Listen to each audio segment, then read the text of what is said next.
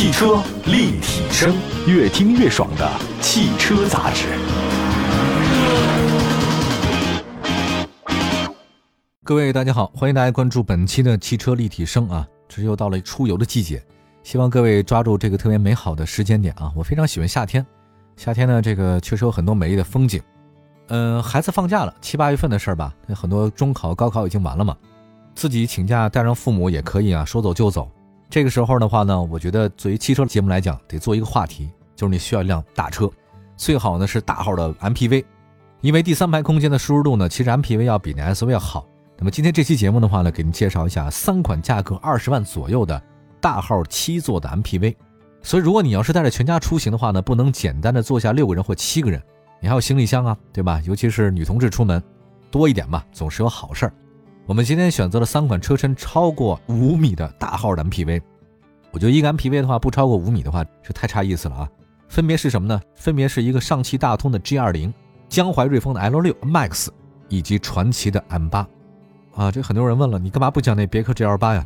对吧？那这个车为什么不能选择呢？我觉得很简单，就是因为别克 GL8 大家太熟了啊，也不用讲。曾经在我其他节目当中啊，对别克 GL8 呢做非常多的分析啊，今天就不再说了。但是我觉得为什么整个市场里面别克 GL8 这么吸引人？我在这儿啊特别想套用一个，当年我在大学的时候知道了一个概念叫马太效应。大家知道什么叫马太效应吗？其实就是好的越好，坏的越坏啊，多的越多，少的越少，就两极分化呢是特别严重。它的出处呢还真是西方的一些传统故事，我再不再讲出处了啊，这个确实比较长。经济学呢，其实很常用这个东西啊，就是贫穷的人越来越穷啊，这富的人越来越富，这赢家通吃啊。在经济学当中啊，马太效应指的就是分配不太公平啊。这个是我当年在大学的时候老师教给我的。他说当年有一个美国的一个专家呢，他做了一个社会心理实践。他说什么呢？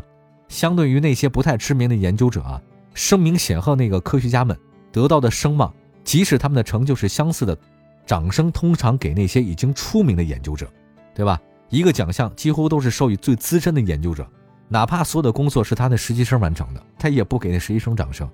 所以这就是为什么我们在汽车领域当中啊，也有这种现象。他说乔治亚罗肯定是大师设计的，你知道是大师设计的呢，还是他手下的助手或者他的实习生设计的呢？你也不知道，对吧？这个很难说清楚啊。就是掌声总给那些头部的人。汽车方面也是如此。那我们再举个例子来讲啊，这两年受到疫情影响，全国汽车产销量呢，去年是断崖式下跌啊，今年好很多。我看了一个数据，就是八十五家汽车公司批发销量梳理以后，发现啊，即便是全行业集体受灾，但是一线品牌的下滑幅度小于二线品牌。这个就是我们刚才说到了汽车里的马太效应，尤其是在去年，好像我记得当时很多汽车公司啊销量是零好几个月份，但是呢，在这个大趋势之下，像什么奥迪、宝马、奔驰一线品牌呢，没有受到疫情什么影响，依然很强劲啊。但是二线豪华品牌的话，那就很糟了，什么凯迪拉克啊、英菲尼迪啊，这个就很糟。所以，我们在讲今天这个事儿，实际上 MPV 也是如此啊。当所有的 MPV 市场都指向了这个别克 GL8 的时候，你再谈其他的好像的车型，似乎显得就不太合适。你只要一想到 MPV，就想到别克 GL8，强者恒强。你其他再怎么努力，车比它好，好像也不太管用。那好吧，我们再说回 MPV 这个事儿吧啊。乘联会公布的销售数据显示，传祺 M8 今年一到五月份的走销量真的还挺好，两万六千多辆。本田奥德赛、艾力绅同期销量是一万七和两万零六百，传祺 M8 已经超越两款日系的老牌 MPV 了，当然比别克 GL8 呢还是有差距一点啊。好吧，我来看一下具体车型，大家关心一下啊。大通 G20，在上汽大通的 MPV 的族谱当中啊，G20 它是旗舰车型，整体设计风格非常稳重大气啊。包括 G20，大家都知道这个是怎么来的啊，我不再多说了。G20 啊，它优点是比肩丰田阿尔法的大嘴式进气格栅。车头的气势很足啊，这不怒自威。它那个前轮眉啊，后方开始伤的腰线，啪挑上去了。就侧身来讲的话呢，有灵动性啊，车尾呢有厚重感。我觉得这个是商用 MPV 啊，它必须有的气质，就是有领导气质。空间宽敞，尺寸大，是大通 G20 的核心卖点。轴距是三幺九八。我们来对比一下别克 GL8 ES 陆尊，轴距是三零八八。其实它这个别克 GL8 轴距啊，比大通少了大概一百一啊，这一百一十毫米就十一公分啊。另外呢，大家也都知道，双侧电动滑门是 MPV 的灵魂。当然，这个大通 G20 也能提供，但不是全系车型标配。售价二十万三千八那个 Plus 2.0T 的汽油自动行政版，是右侧电动，左侧手动。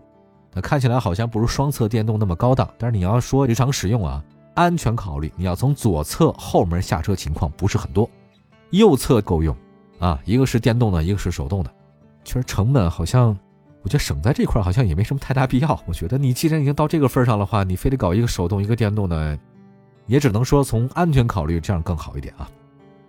来看实际乘坐，大通 G20 的空间表现不错，第二排、第三排的乘客腿部空间很好。还有一点呢，是重要的一点是第三排座椅的大腿支撑很好，乘客呢不需要像有些 SUV 那样啊，这个全在车里面。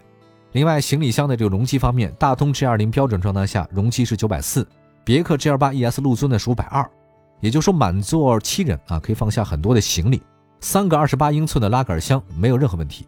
动力方面，大通 G20 的话全系标配 2.0T 发动机加八速的自动变速箱，2.0T 的啊，最大功率一百六十五 kW，最大扭矩三百五十牛米。这个算是比较均衡，在动力性、燃油经济性方面、平顺性、可靠性方面的话呢，都还是中上。啊，大通 G20 采用前置后驱，底盘结构是前麦弗逊后多连杆。整体行驶来看呢，大通 G20 的高速稳定性和静谧性还是不错的啊。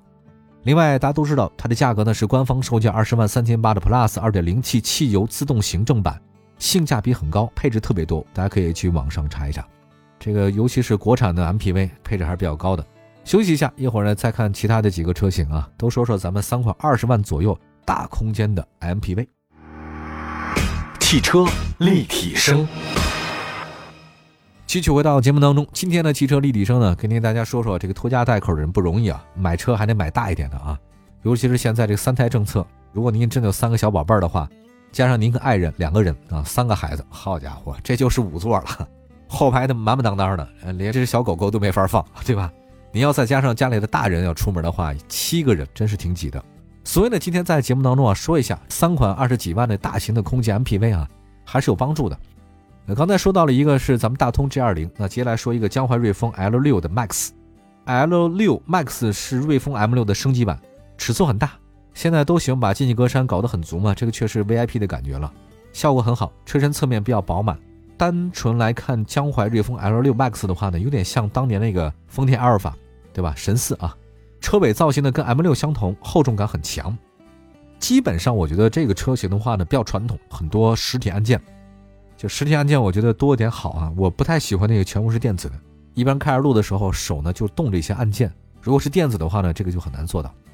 我觉得跟大通 G20 一样啊，瑞风 L6 Max 也是尺寸大，就说长吧，是五二五五，这个是五米二五，这个确实挺大的，轴距是三米二。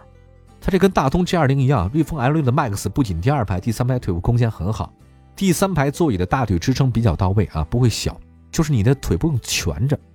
那个后行李箱方面，L6 Max 的标准状态是七百八，比那个大通 G20 小，再小一点。另外，动力性系统方面的话呢，瑞风 L Max 2.0T 发动机加六速的湿式双离合变速箱，最大功率一百三十五，最大扭矩两百九，这个账面数据一般啊。底盘结构方面的话呢，瑞风 L6 Max 是前麦弗逊后扭力梁非独立悬架，毕竟它其实是改过来的嘛。从动力来看的话呢，我觉得瑞风 L6 Max 的话比那个大通 G20 可差不少啊。来看一下瑞风 L6 Max 现有车型，自动至尊版，官方售价只有十九万八千八，这个已经有很多配置了，前排双气囊，ESP，三百六十度的全景影像，前后泊车雷达，分段式的电动天窗，双侧电动门等等啊，这个还是可以的啊。其实我对江淮还是蛮感兴趣、很有感情的，也是国内商务车的老牌企业。其实瑞风在商务 MPV 市场的话呢，口碑还可以啊，这是它的一个核心优势。动力系统方面，还有包括性价比方面，我觉得有提升空间。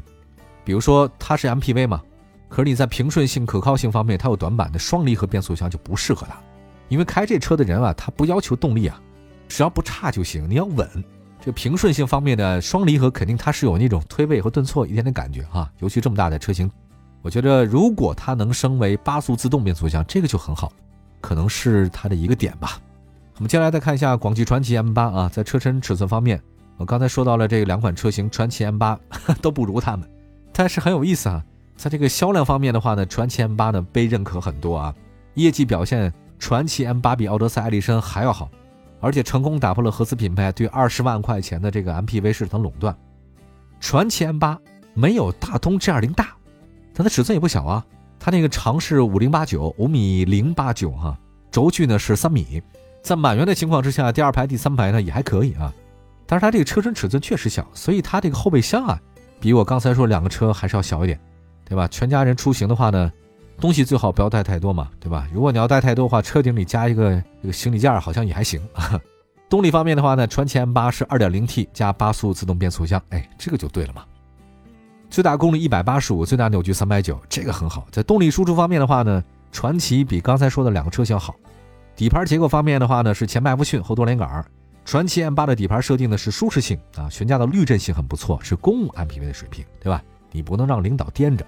尊贵的 VIP 本来跟你谈生意来的，一上车把人颠个好点的，一下车的话呢，一直很抖，太激动了，这个握手都抖，这生意没法谈是吧？另外呢，这个官方售价十九万两千八的领袖系列三九零 T 尊享版是性价比比较高的，前后排头部气囊、前排侧气囊、ESP 倒车影像、倒车雷达、定速巡航、电动天窗。右侧的电动门啊，远程启动，矩阵式的 LED 大灯，自动分区空调，车载净化器标配。相比另外两款车型的话呢，标配头部气囊是传祺 M8 在配置方面的优势。朋友，我跟大家说一下，当你判断两款车你难以抉择的时候，什么什么都一样，我建议大家就看气囊，谁气囊多你选谁，就这么简单，对吧？好吧，我们来今天说的这三款车型啊，基本上好像也是都介绍了一下它各自的特点啊。啊，销量方面呢是有差距的啊。这个传奇卖的是比较好，那我觉得它外形设计也比较成功啊。虽然差一点点轴距，但是也不是影响很大。主要是它那个发动机啊配置，还有它这平顺性做的真的很不错，舒适性很强。首先说大通吧啊，像大通 G20 呢是三款车里面表现都非常均衡啊。它的价格比刚才说的另外两款瑞风 L6 或者说传祺 M8 要高，但是它的乘坐空间和储物空间是最大的，它能够满足很多人的需求。而且 2.0T 啊，加上 8AT 加上后驱，这个组合的话呢，这行驶质感应该是没得说，对吧？如果你对空间要求特别大的话呢，大通这款车可以。再说第二款车，瑞风 L6 Max 啊，2.0T 自动至尊，价格呢还可以啊，居中。江淮呢，大家也都知道，它一直出商务车，口碑还不错。但这个车呢，在性价比方面没有优势啊，尤其是双离合变速箱，在家呢不太放心。但如果你要是喜欢江淮的话呢，你可以选择它那个十八万那个 2.0T 自豪。就自动豪华，它相比那个自动至尊的价格低了一万三，只是少了一个左侧的电动门、电动的后备箱、自动的防眩目后视镜啊，这个我觉得性价比很好。就是你要便宜点的话呢，十八万五千八二点零 T 那个自动豪华型很够用了，对吧？你少那几个镜子，你也不会有什么特别难受的地方。你汽配城加一个什么自动防眩目的话，用不了多少钱，对吧？再来看一下传祺 M8 啊，空间方面是最小的，但是价格也低啊。而且它那个传奇 M8 能提供头部气囊、安全气囊，另外动力输出是三款车里面最好的。如果不是特别在乎后备箱的容积的话，传奇 M8 是一个很好的选择。那么大家问一下，市场里面这三车谁卖的最好？从头到尾市场最好的应该就是传奇 M8。然后呢，它的数据我比较了一下，这个传奇销量呢比奥德赛、艾力绅还要高不少。以上呢就是今天节目的主要内容啊，跟大家分享的其实是大家选择一个二十万左右的这种价格不是很贵的空间大的 MPV，仅供大家参考。我也不太清楚啊，这三胎政策之下 MPV 会卖得更好，但是我觉得我们有必要做这档节目，也让大家知道知道，二十万其实可以买到不少的一个大空间的车型，对吧？也不只有 SUV 的选择嘛。好吧，感谢大家收听我们今天的汽车立体声，那节目两百多个城市落地播出，希望大家拥有美好安全的用车生活。往期节目可以随便听啊。欢迎大家转发点赞，我们下次节目再见，拜拜。